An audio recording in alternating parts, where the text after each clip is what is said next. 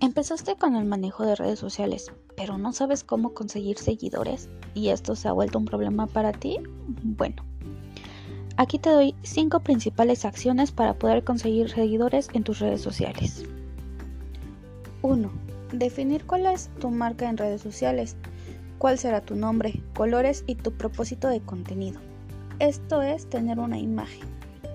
2. Definir cuál es nuestro público y cuáles son sus hábitos. Tener muy claro a qué público va dirigido nuestro contenido. Debes de dirigirte siempre a tu público objetivo. 4. Calidad de producción de contenido. Es decir, que las publicaciones sean impecables, imágenes y videos de buena calidad. Esto refleja una buena imagen ante tu cliente potencial.